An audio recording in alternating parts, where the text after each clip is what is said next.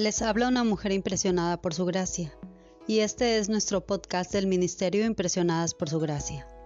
Estás escuchando Mujeres de la Biblia, un estudio devocional sobre las mujeres en las Escrituras.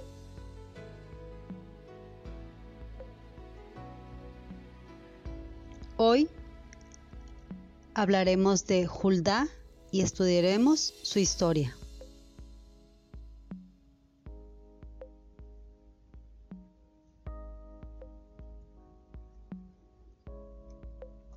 Ella apretó el rollo de piel contra su pecho como si acunara a un ser vivo. El sumo sacerdote Gilquías y varios otros hombres de Jerusalén estaban de pie delante de ella. El rey Josías quería saber si las palabras que habían leído en el libro de la ley que Gilquías acababa de descubrir en el templo se cumplirían.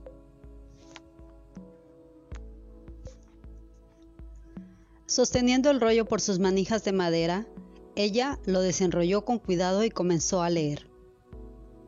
Escucha Israel, el Señor, nuestro Dios, es el único Señor.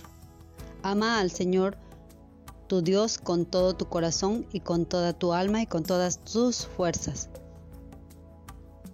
Teme al Señor tu Dios, sírvele solamente a Él y jura solo en su nombre no sigas a esos dioses de los pueblos que te rodean, pues el Señor tu Dios está contigo y es un Dios celoso. No vaya a hacer que su ira se encienda contra ti y te borre de la faz de la tierra. Deuteronomio capítulo 6 versículos 4 y 5 y versículos 13 al 15.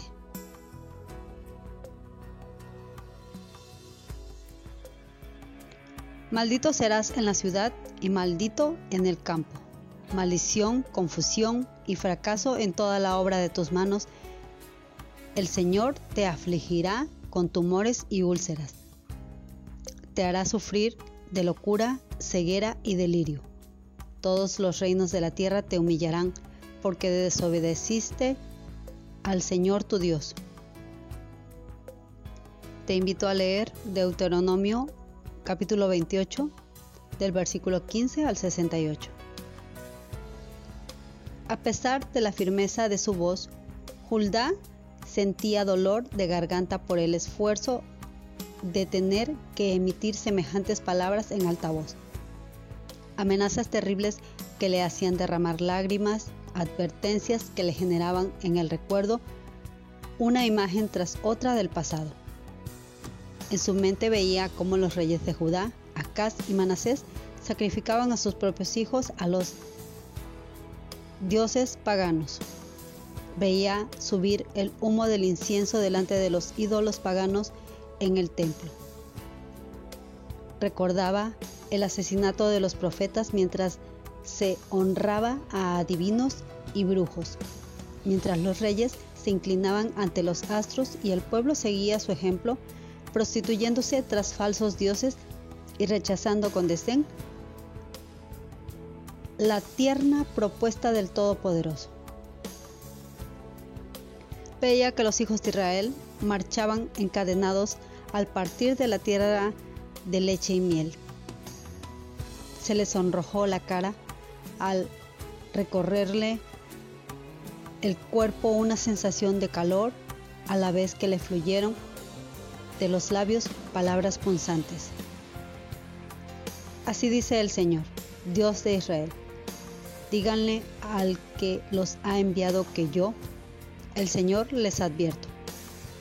Voy a enviar desgracia sobre este lugar y sus habitantes, según todo lo que dice el libro que ha leído el rey de Judá. Ellos me han abandonado, han quemado incienso a otros dioses y me han provocado ira con todos sus ídolos. Por eso mi ira arde contra este lugar y no se apagará. Pero al rey de Judá, que los envió para consultarme, díganle que en lo que atañe a las palabras que él ha oído, yo, el Señor, Dios de Israel, afirmo.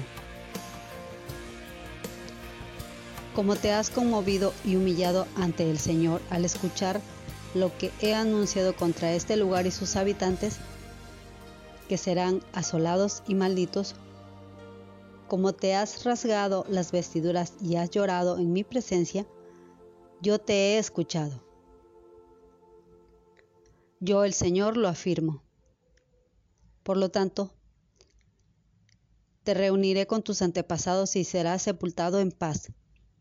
Tus ojos no verán la desgracia que enviaré sobre este lugar.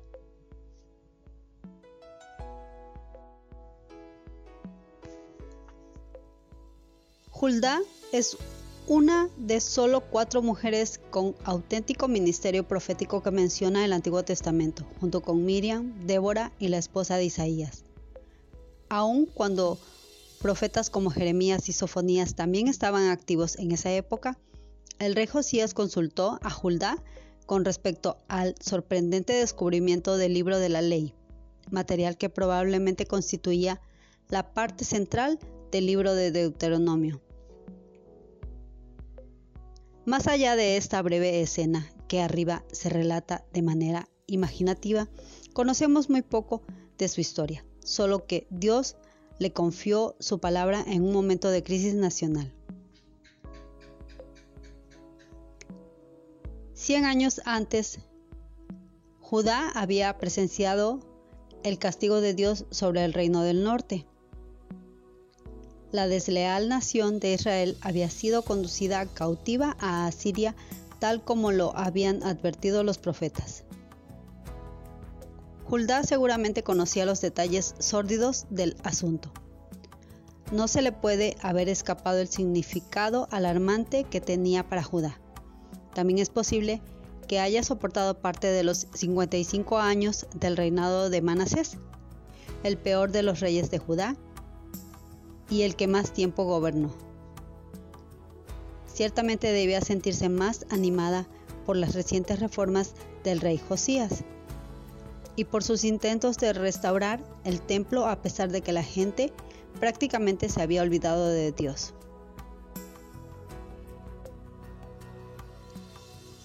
Pero sus palabras de profecía confirmaron el temor del rey.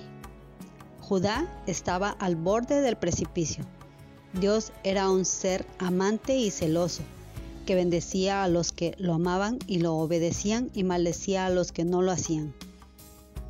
Con el correr de los siglos, su lenta ira iba en aumento hasta alcanzar un enardecido punto culminante. La infidelidad de Judá no había pasado inadvertida.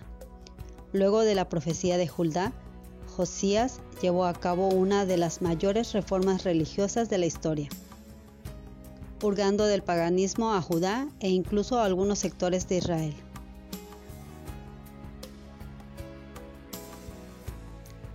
Pero los reyes que lo sucedieron muy pronto revirtieron este curso y una vez más condujeron al pueblo por mal camino. 35 años después de la profecía de Judá, Judá fue llevado cautivo a Babilonia y todas sus ciudades fueron destruidas el magnífico reino de David y Salomón había llegado a su fin. Sin embargo, aunque todas las otras naciones capturadas por Asiria y Babilonia dejaron de existir, Israel todavía tenía un futuro. Pese a ser castigada, nunca fue destruida. Aunque fue disciplinada, nunca fue abandonada. Y todo porque Dios todavía amaba a su pueblo. Las palabras de Isaías, un profeta que precedió a Judá por unas pocas décadas, proclamaron un día el futuro de restauración.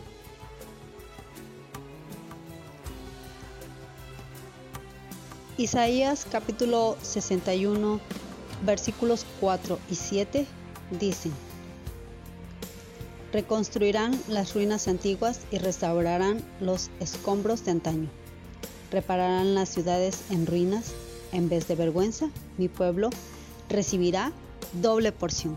En vez de deshonra, se regocijará en su herencia.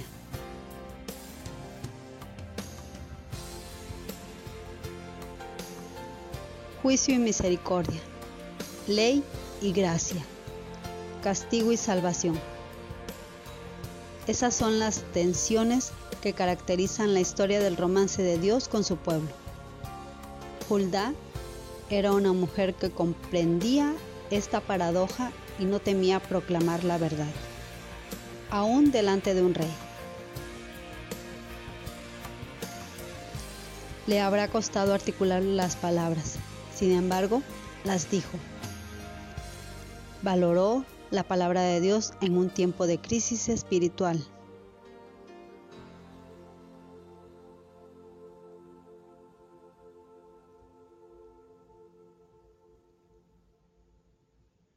Nuestra oración es que el Dios de nuestro Señor Jesucristo, el Padre Glorioso, te dé el espíritu de sabiduría y de revelación para que lo conozcas mejor y que asimismo sean iluminados los ojos de tu corazón, para que sepas a qué esperanza Él te ha llamado.